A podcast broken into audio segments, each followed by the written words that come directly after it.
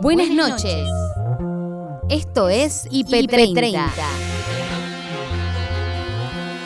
En 30 minutos te voy a mostrar lo mejor de la programación del día.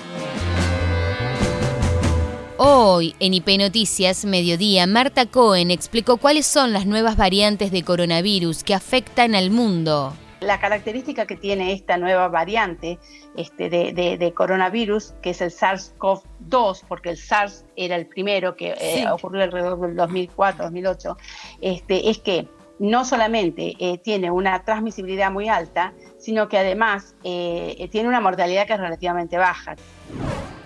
María Negroni presentó su última novela, El corazón del daño, en Biblioteca IP. Intuyo que es la continuación de un mismo, eh, si querés, eh, de una, sigue una dirección, que es una dirección ciega de lo que voy escribiendo, pero una dirección al fin.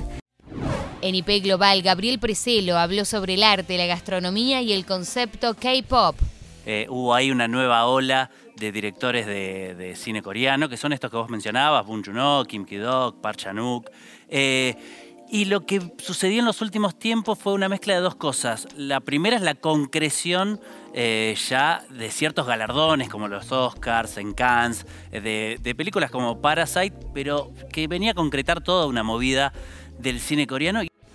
Daniel Melero dialogó con Valeria Delgado sobre el disco mítico Travesti Vive. Paria social y a mí me, pareció muy interesante tener una identificación con eso. Este, en definitiva creo que todos somos trans, así que...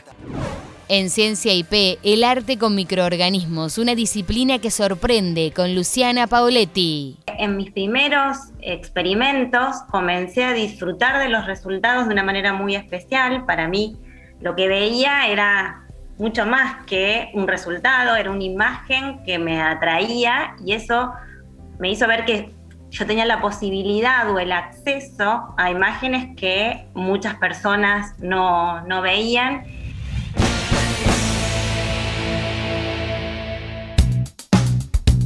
Lo importante de la jornada en IP Noticias Noche con la conducción de Martín Bustamante. Esta semana ocurrió un hecho que generó una enorme polémica y por supuesto un daño para una persona, para una profesional de la salud. En este caso hablamos de Miranda Lucía Ruiz, ella es médica salteña y que fue detenida por llevar adelante, detenida durante siete horas por llevar adelante una interrupción legal del embarazo. Estamos en comunicación con ella para dialogar y reflexionar acerca de este hecho. ¿Cómo estás, eh, Miranda? Buenas noches. Martín Bustamante te saluda. Hola, buenas noches, Martín. ¿Qué tal? Gracias. Bueno, no, gracias a vos, la verdad, muchas gracias por atendernos. Eh, primero, desde ya te queríamos preguntar eh, eh, cómo viviste esas siete horas donde, donde estuviste detenida, cómo te, trataron, qué pensaste en ese momento. Bueno, em, en realidad para poder explicar eso yo necesito remontarme a lo que sucedió las dos semanas anteriores, sí. que me pasó en Tartagal, que pueden explicar qué fue lo que pasó.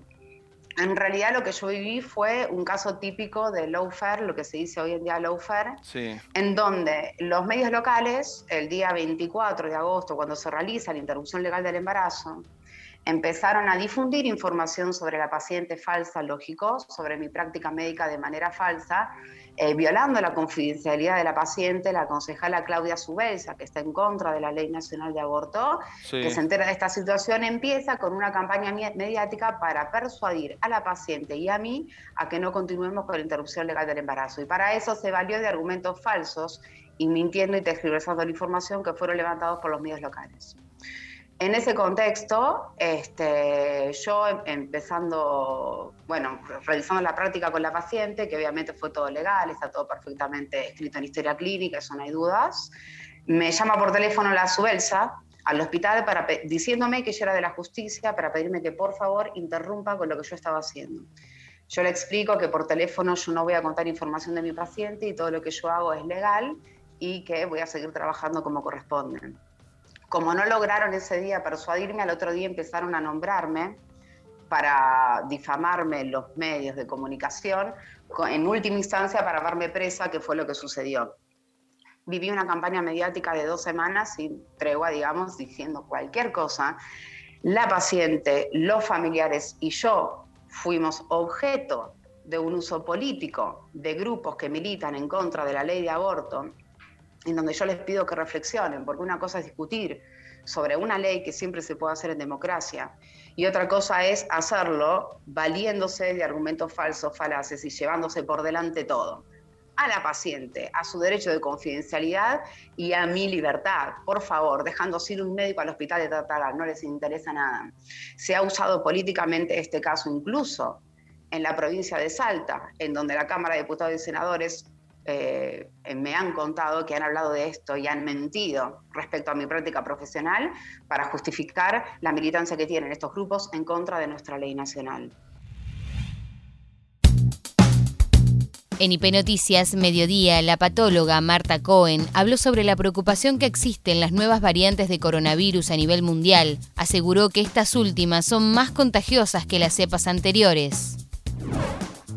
Esto es, eh, es lo que tiene que ver la pandemia, ¿no es cierto? Que cada vez el virus eh, contagia más, eh, se duplica más, se transmite más y al hacerlo, cuando encuentra un cuerpo que generalmente es una persona adulta y o con comorbilidades, en donde el sistema eh, inmune es, es, débil y, el virus puede multiplicarse mucho, alcanzar una carga viral muy alta, en ese caso este, puede ser que origine cambios, eh, que son mutaciones, eh, que pueden dar lugar potencialmente a una nueva variable, este, como sería esta variable de interés que es la, la MU que en realidad eh, ya ha surgido en el mes de enero. Hay otra que también les interesa probablemente, que no se alcanza todavía como variante de interés, que está recién en observación. Este, y que es una posible nueva variante de interés y luego pasa a ser variante de preocupación, este, que es, es una variante de la eh, sudafricana, este, que, eh, bueno, por ahora se la conoce con las cifras, este, B1.C2 eh, o algo así, y que es una variante de la variante sudafricana, este, pero que bueno, esa habría surgido en mayo, y, con, y ya están en muchos países del mundo, la MU eh, ya está también en 40 países del mundo. Y todas son siempre más contagiosas. ¿Y qué es lo que.? Ah, y todas son siempre cada vez más contagiosas. Eso es una información muy importante para, para reforzar. Em, ¿Qué es lo que provoca que este virus eh, tenga, a ver, tanta creatividad para estar todo el tiempo desafiando a los científicos que están diseñando vacunas y sobre todo, me imagino que también tratamientos, como puede ser el sueroquino o, el, plasma, eh, y, este, mm. y este virus es tan creativo, yo le llamo creativo, pero también este, tan, tan difícil de atrapar, ¿no? Es como, es como un, no sé, un delincuente muy astuto que, va, va cambiando su aspecto para que, para que no lo atrapen. Eh, pero, ¿cuál es la característica de eh, este virus en particular que está todo el tiempo desafiándonos con nuevas cepas o siempre sucede esto? Bueno, sucede porque estamos en una pandemia, ¿no es cierto? Este virus, el virus, el coronavirus ya existía, se lo conoce desde el año 62, pero obviamente este, es, el, es el virus que produce el resfrío casual se lo conoce como coronavirus estacional, produce simplemente un resfrío. Había habido otras epidemias anteriores, que fueron la del SARS, este, y la del MERS, este, eh, que eh, también eran coronavirus, pero que como eran muy mortales, tenían una mortalidad entre el 35 y el 50%, no, no podían transmitirse de una persona a otra. Lo que, la característica que tiene esta nueva variante este, de, coronavirus, que es el SARS-CoV-2, porque el SARS era el primero que eh, ocurrió alrededor del 2004, 2008, este, es que no solamente tiene una transmisibilidad muy alta, sino que además eh, tiene una mortalidad que es relativamente baja, que es, de, eh, es un poquito inferior al 1%. Entonces, por eso se puede transmitir tanto, mientras que los primeros, el SARS o el MERS, eh, al, transmitirse rápidamente, pero con, pero con una letalidad muy alta, hacía que el, portador de la infección se muriera y por lo tanto la infección no se diseminara Claro, no se desparramara tanto. Claro, pero ahora como este, el, virus se contagia muy rápido y, em, la, letalidad no es tan alta, que precisamente por eso eh, puede, puede jugar con esto. Ahora, ¿qué pasa? El virus tiene un sistema de duplicación, que es lo que le permite multiplicarse, que tiene muchísimas fallas. Esas fallas hacen que se originen eh, nuevas variantes, potencialmente porque origina mutaciones. Las mutaciones, que son las fallas del virus, de la replicación del virus, le pueden ser beneficiosas al virus, por ejemplo, hacerlo más letal o hacerlo más transmisible, o le pueden ser perjudiciales al virus. Y de hecho, muchas de las fallas que han sido perjudiciales, eso eh, no ha prosperado, ¿no es cierto? Pero cuando hay una variante, como, como esta Delta, que te escuché que estabas hablando cuando en la introducción de la variante Delta y del el peligro que tiene, que se contagia 60 veces más rápido. Yo estimo que esto es un 120% más contagiosa que la variante inicial. En IP Global, el periodista especializado en Corea del Sur y trabajador del Centro Cultural de la Embajada de Corea del Sur en Argentina, Gabriel Preselo, dialogó con Fernando Duclos sobre la cultura coreana. ¿Por qué el cine coreano de repente ahora es el cine mundial o el nuevo boom? Bueno, gracias Fer por la invitación. Y el cine coreano en realidad viene desde hace varias décadas creciendo muchísimo. Es muy conocido desde hace tiempo en el circuito festivalero. Los críticos, los programadores son fanáticos del cine coreano ya desde comienzos del, 2000. Eh, hubo ahí una nueva ola de directores de, cine coreano, que son estos que vos mencionabas, Bong Joon-ho, Kim Ki-dok, Park Chan-wook. Eh, y lo que sucedió en los últimos tiempos fue una mezcla de dos cosas. La primera es la concreción eh, ya de ciertos galardones como los Oscars, en Cannes, eh, de, películas como Parasite, pero que venía a concretar toda una movida del cine coreano y otras... Hace muchos años me acuerdo que yo vi una película coreana que fue la primera en mi vida que se llamaba El huésped, The Host en inglés, sobre un monstruo ahí en el puente de Seúl. y era espectacular. El mismo director que Parasite, de Bong Joon-ho, pues, que es un genio, están todas buenas sus películas. Eh, pero también viene eso un poco, no, sé si se puede hablar del cine coreano sin hablar de toda la industria cultural coreana, porque como mencionabas muy bien en el informe, el K-pop, las series impulsan mucho, pero si uno se mete en la cosmética, ahí es punta de lanza Corea. En tecnología es punta de lanza Corea. Y así en un montón de disciplinas y distintos aspectos. El cine muestra una nueva Corea, digo, es una corriente que se adapta o que lo que muestra, no sé, son los debates contemporáneos, los cambios. ¿Qué es lo que muestra el cine coreano? Bueno, hay mucho de eso. Mira, nosotros ahora empezamos este lunes, el 6 de septiembre, hasta el 26 de septiembre, en Cinear Play con el Han Cine, la octava edición del Festival de Cine Coreano, donde vamos a estar mostrando 13 a ver, Para pasemos ese chivo, del 6 al 26, es decir, desde el lunes y por los próximos 20 días, Festival de Cine Coreano por Cinear. Cinear Play, completamente gratuito para todo el Maravilloso, territorio nacional. Son 13 películas sin restricciones. Y ahí se puede ver un poco, nosotros cuando programamos el, el Han Cine, podemos ver un poco todos los aspectos de la industria del cine coreano y de qué se está hablando eh, ahora en el cine coreano. Tenemos cine de entretenimiento, pero también cine autor, cine independiente. Y hay algo que tiene el cine coreano que es que, toma en, su cine mainstream muchos de los géneros del código occidental medio globalizado, que uno muchas veces dice globalizado, pero es Hollywood, eh, pero le da un aire fresco. Por eso está muy bueno ver cine coreano, por eso Parasite llamó tanto la atención, o The Host, que rompe un poco el género de eso de los monstruos, pero que tiene mucha crítica social, mucha crítica política, ahí está todo junto. A 25 años de la edición del disco emblemático de los años 90, Travesti Vive, su autor y músico Daniel Melero recordó en IP Cultural por qué lo llamó así y cómo fue su grabación. Y en esa década del 90 le pones travesti, ¿por qué? Digo, porque por ahí eh, cambió mucho todo esto que vos bueno, Bueno, era una palabra casi, casi era un insulto, mm. eh, este, podemos decir. Sí, claro. Este, era el paria social y a mí me, pareció muy interesante tener una identificación con eso. Este, en definitiva creo que todos somos trans, así que... Trans de algo seguro. seguro. De eso no hay dudas, ¿no? No tiene únicamente que ver con el género. entonces eh, eh, me, parece que fue interesante haberle puesto el disco ese nombre y sobre todo viéndolo 25 años después. Tal vez en el momento fue solamente un juego, una chispa. Pero mira, bueno, siempre unos pasos adelante. un incendio. Eh, te iba a preguntar esto de, la mirada, ¿no? ¿Con qué mirada vos volviste a Travesti o a, reencontrarte con ese material? Y, la mirada realmente creo que eh, fue un, casi una ingeniería inversa sobre sobre ese disco. Volverlo a observar para tocarlo en vivo en prácticamente una sola oportunidad. Dos veces lo hicimos nada más, deliberadamente también. Queríamos que fuera un evento.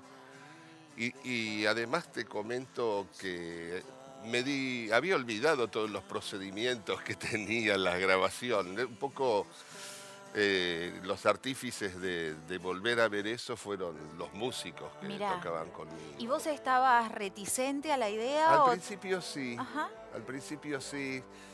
Como, como sigo haciendo mucha música, me, pareció que eh, equivocamente que no era algo interesante. Mm. Pero vaya que lo fue, sí, sí, fue un hermoso show y ahora también no era un plan que iba a existir como, como álbum eh, en vivo.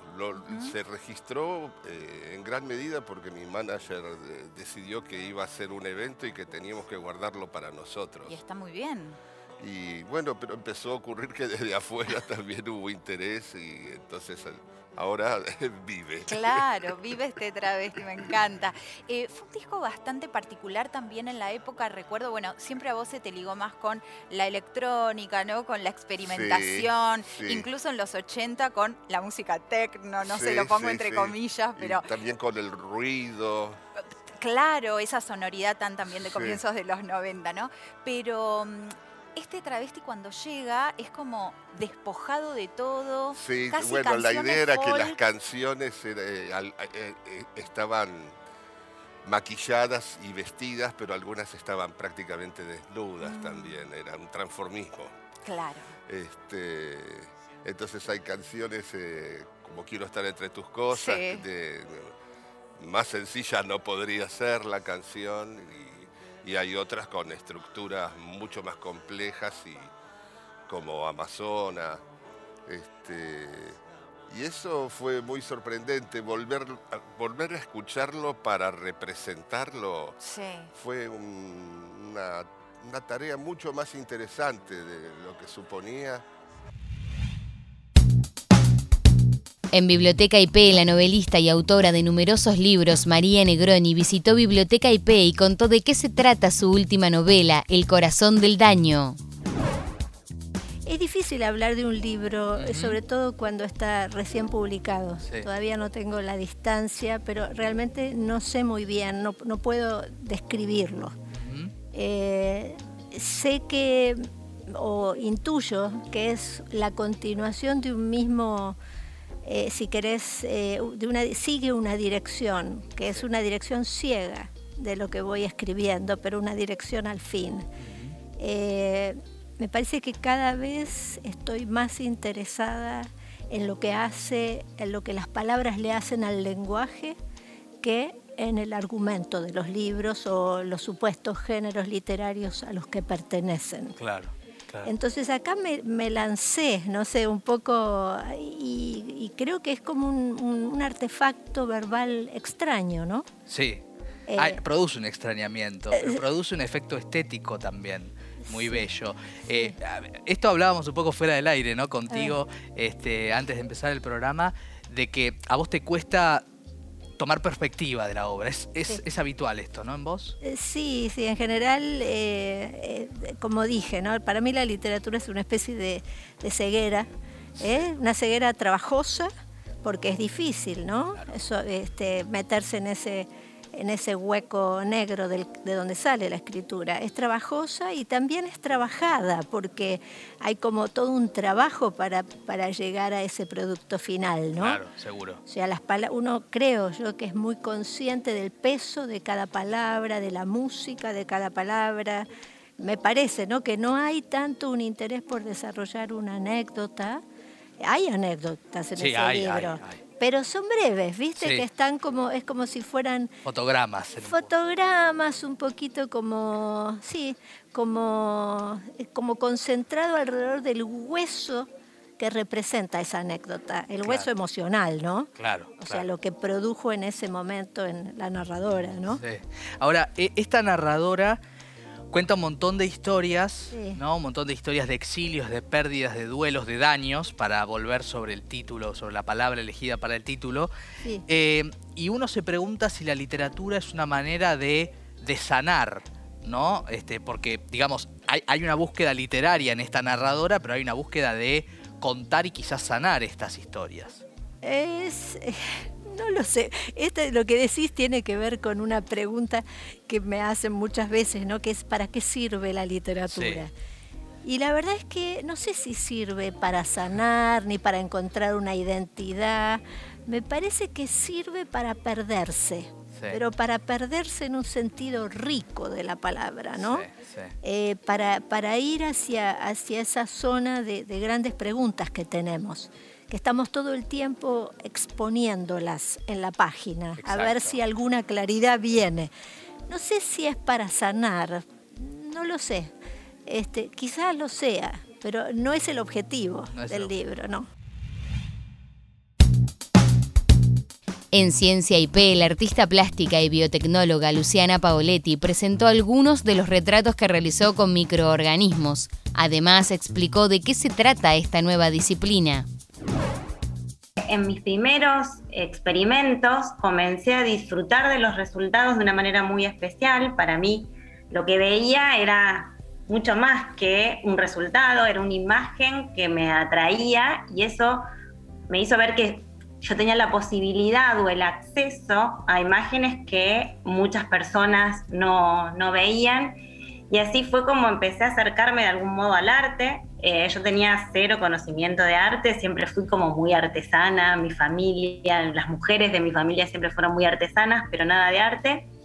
Y bueno, durante el día hacía mi beca eh, en ciencias y a la noche estudiaba artes.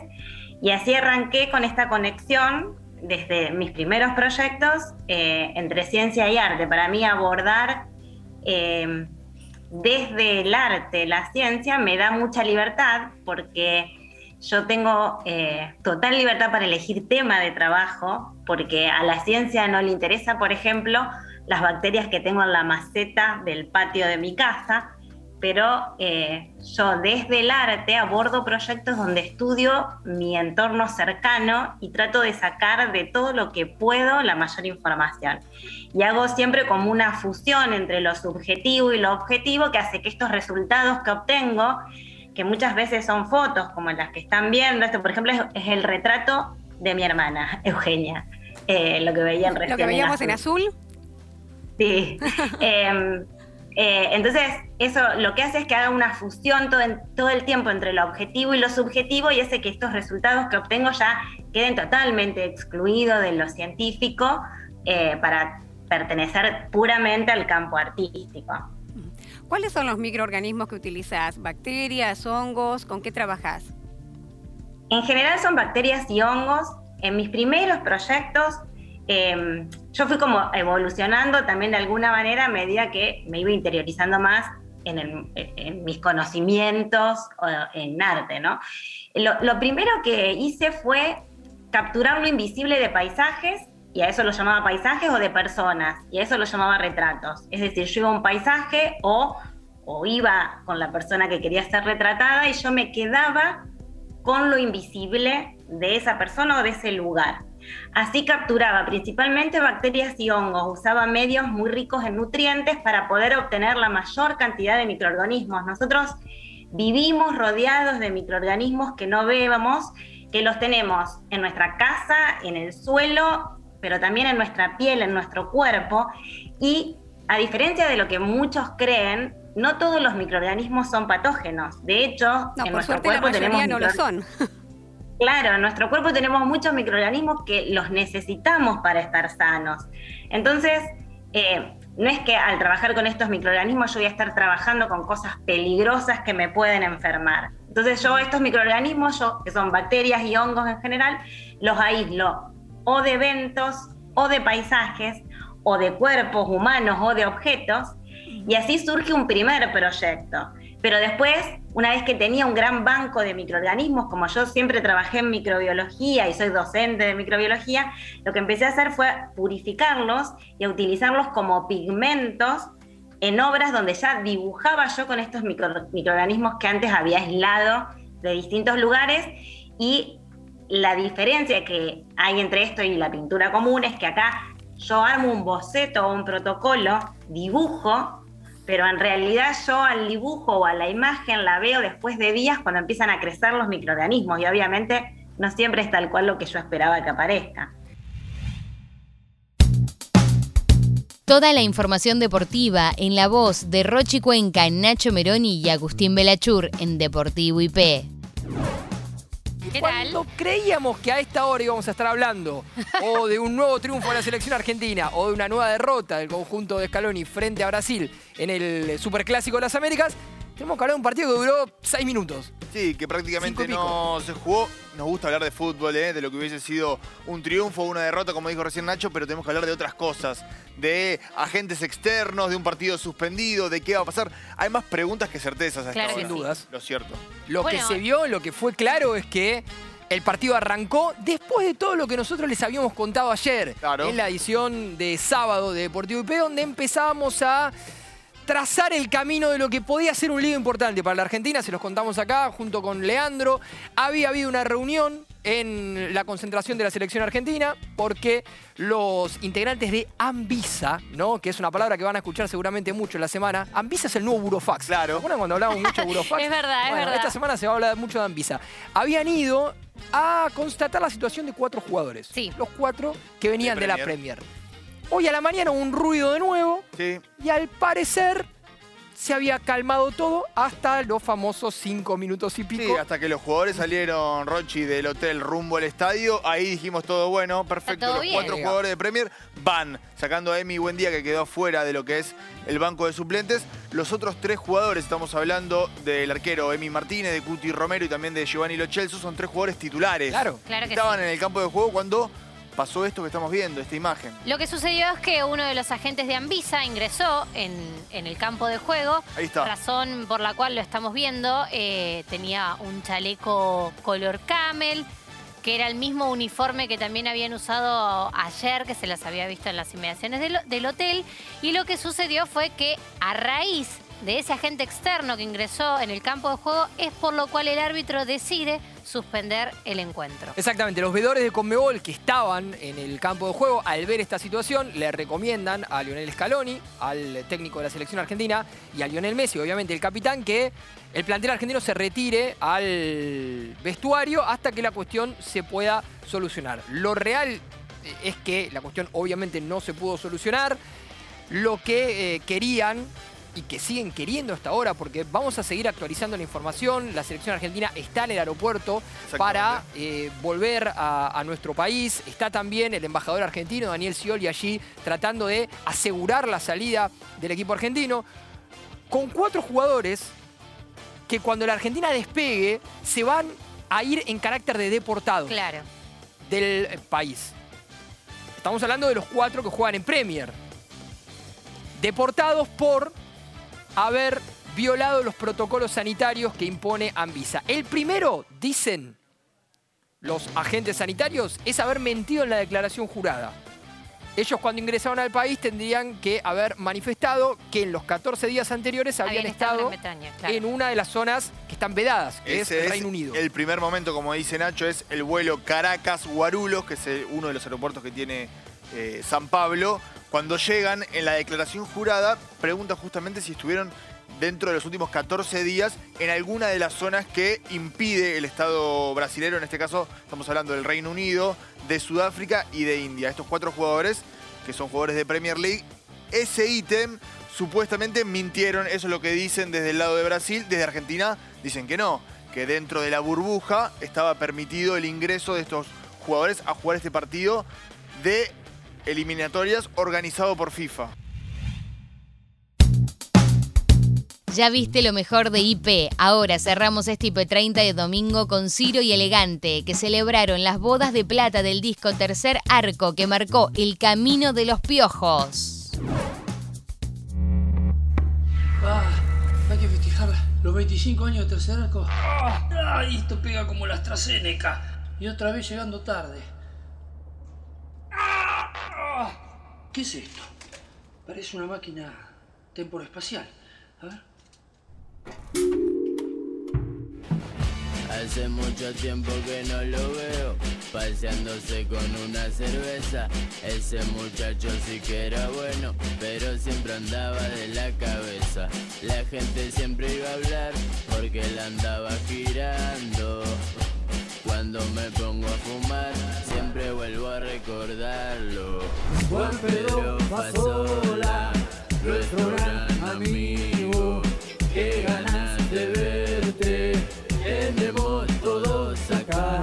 Hace tanto tiempo que no te sentimos contando aquel cuento de la Vamos a picar uno, le gran un poco la cara, la bandera está colgada y la jarrata preparada pa' que gire pa' la gira, me la lleve. Si lo invito a sus amigos, yo esperando que Juan llegue pa' que huele esa fragancia que yo siento y me hace olvidar todo. Para aumentar la esperanza que la vida la vivo a mi modo. Voy a quemar la piedra de tu locura.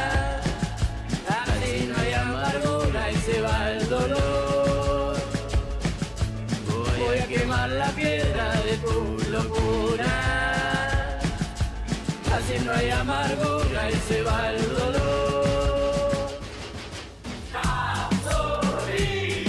Querido.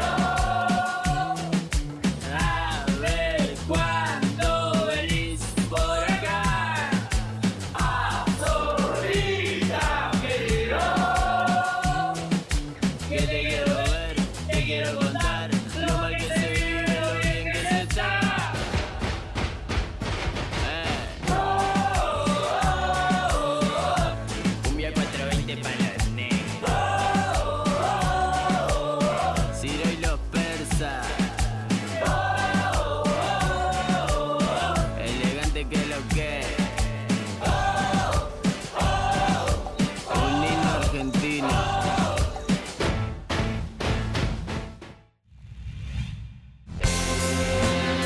Y hasta acá llegamos por hoy. Acordate que podés ver las notas completas en nuestro sitio www.ip.digital y en nuestro canal de YouTube búscanos como IP Noticias y suscríbete. Esto fue IP30. Hasta la próxima. Buenas noches.